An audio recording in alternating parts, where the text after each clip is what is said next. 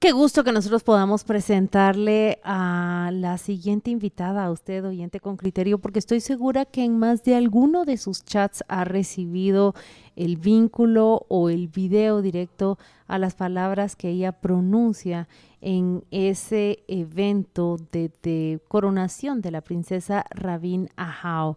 Hoy hemos invitado a Alma López Mendoza, Rabin Ahau 2022, y es quien habla sobre el papel de los ciudadanos, de las mujeres, de los indígenas y de todos en este país en, un evento que era para la coronación de, la, de la princesa 2023, pero que se convierte en la oportunidad para hacer una reflexión sobre el rol que jugamos en estos tiempos en la historia de nuestro país.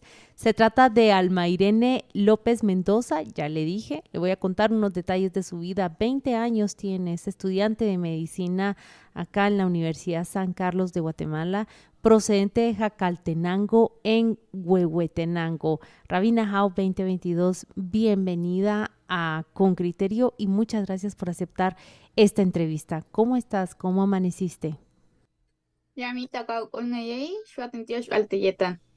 Muy buen día para ustedes, cada uno de los que nos visualizan. Agradezco demasiado la invitación que se me hizo llegar, pues aprovechar este espacio para conversar un ratito y pues Realmente estoy muy contenta de poder estar acá eh, también aprovechando el espacio.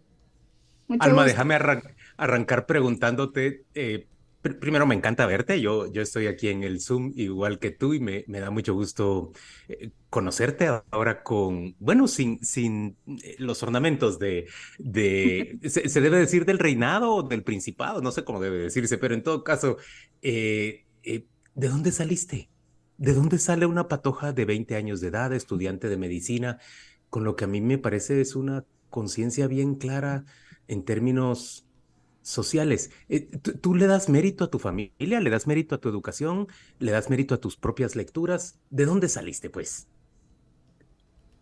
Creo que gran parte de esta lucha es debido a mi familia tenemos esta lucha social, pues desde pequeña mis papás se han involucrado mucho y ahí he aprendido.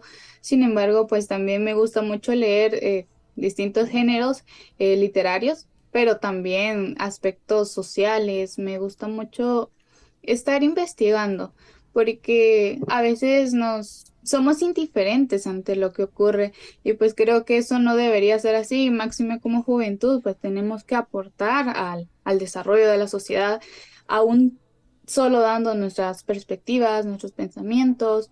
Creo que eso es mucho para luego ya accionar realmente. Em, quizá me di a conocer un poquito con lo del reinado. Sin embargo, pues no es algo que haya contemplado desde pequeña como, ah, yo quiero ser reina algún día y que por eso voy a...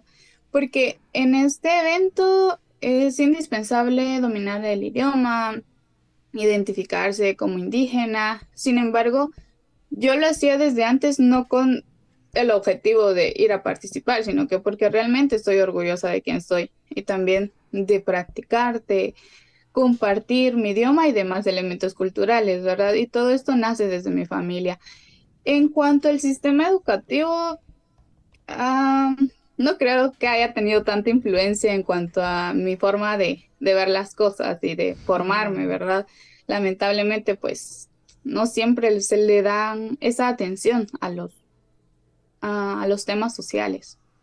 Eh, Alma, ¿qué, ¿qué, aspectos destacarías de ese discurso que, que se hizo popular o, que tuvo una difusión no esperada en redes? ¿Hay algunos puntos que destacarías sobre los que eh, te gustaría enfatizar?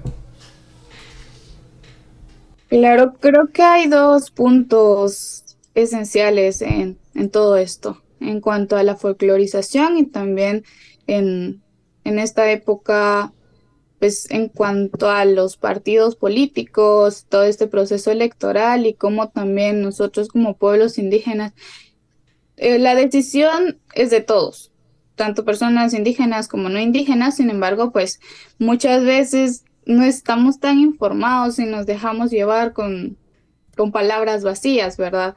Entonces, esos dos puntos podría yo resaltar eh, en cuanto a mi mensaje final.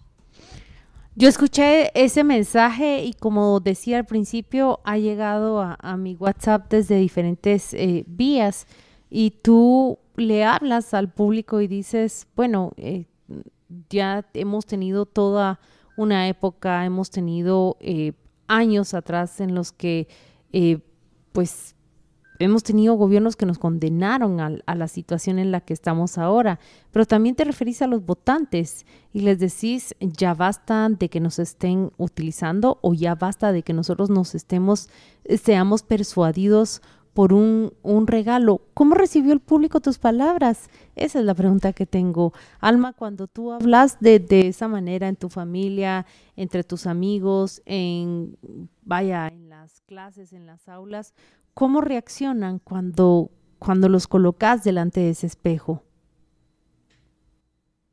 Como, como todo, hay comentarios positivos, negativos, hay quienes sí estamos conscientes de, de lo que pasa realmente.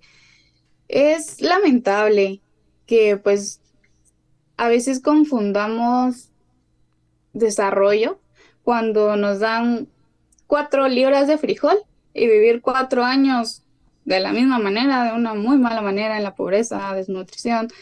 Es como que un contraste bien fuerte para mí, ya que pues eh, tenemos muy poca conciencia, creo yo, y esto es por ambas partes, tanto por quienes ofrecen como también por quienes reciben, porque nosotras estamos contribuyendo ya desde ya a, a, la corrupción de alguna manera porque no sabemos cómo se consiguen exactamente los fondos para estar regalando esas cosas, ¿verdad?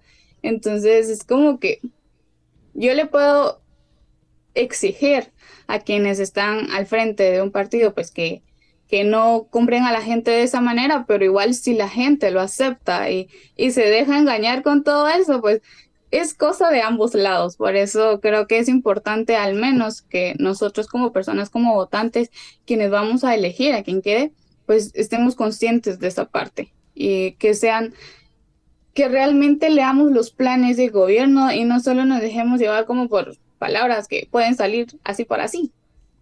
Alma, tenés 20 años, vivís en, en bueno, no, sé en qué ciudad estás, estás estudiando medicina, no sé si en Jacaltenango, tu, municipio de origen, hay una facultad de medicina donde puedas estudiar o si has tenido que desplazarte a algún sitio y supongo que eso será a costa de, de tus papás, no lo sé, pero pero mira lo que quiero preguntarte, viendo tu realidad, ese montón de gente alrededor tuyo que seguramente ha viajado a Estados Unidos para tener un mejor nivel de vida, esa pobreza que tú percibís en tu entorno, aunque quizá tú no la padezcas personalmente, ¿cómo soñás a Guatemala? Tenés 20 años, de aquí a 20 años, ¿qué te imaginas que puede ser nuestro país? Y de una vez decime, ¿qué podemos hacer para que eso se alcance? Claro, pues Realmente yo solo estudié la primaria eh, y básico en Jacaltenango. De ahí me desplacé a la cabecera departamental, es en Huehue, y ya luego acá a la capital. Eh, sin embargo, como bien lo menciona, yo creo que no es necesario que, vivamos por carne propia todos estos problemas, porque también debemos ser empáticos y no tampoco ser egoísta, decir, bueno, yo no estoy sufriendo directamente de este problema y el otro, pero las demás personas sí, y ellos también tienen derecho de sentirse plenos, de desarrollarse de una manera digna y sostenible. En cuanto a cómo visualizo yo nuestro país y, por qué no decirlo, el mundo, no sé si es ingenuo pensarlo, no, pero tengo esperanza de que más que toda la juventud se involucre, que nosotros como jóvenes, señoritas, y por qué no desde niños también ir formándonos para intervenir más en estos procesos, porque creo que le tenemos mucho miedo a la política a veces, porque pues ya está muy manchado el término y también a veces no se ha utilizado de la manera correcta. Sin embargo, pues es importante tener una participación política y ciudadana también. Eh, también creo que muchas veces somos apáticos en cuanto a la toma de decisiones y pensar esto a mí no me importa, total, no me va a ayudar, entonces mejor ni siquiera investigo, ni siquiera me involucro, mejor me voy a los Estados Unidos, es más fácil conseguir dinero, aunque tenga que pasar por, por muchas dificultades también. Creo que es importante mucha preparación, no solo académicamente, porque pues tampoco es que todos tengamos las mismas posibilidades, pero yo sueño que en un futuro realmente como juventud tengamos más incidencia y conciencia social para que así pues Guatemala de verdad se desarrolle. Y no hablo solo por los pueblos indígenas que quienes hemos sido más marginados hasta cierto punto, porque Guatemala es multiético, plurilingüe, multicultural, y creo que es necesario que realmente se le dé ese espacio a cada pueblo. Sueño que en un futuro realmente Guatemala sea inclusiva, sea justa y que haya un verdadero desarrollo. Ah, Alma Irene, te tengo que contar que, la audiencia de Con Criterio te está felicitando mucho.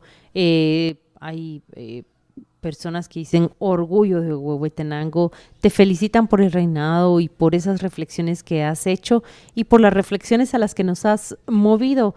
Eh, Alma Irene López, muchas gracias por aceptar esta entrevista en Radio con Criterio. Nos despedimos de ti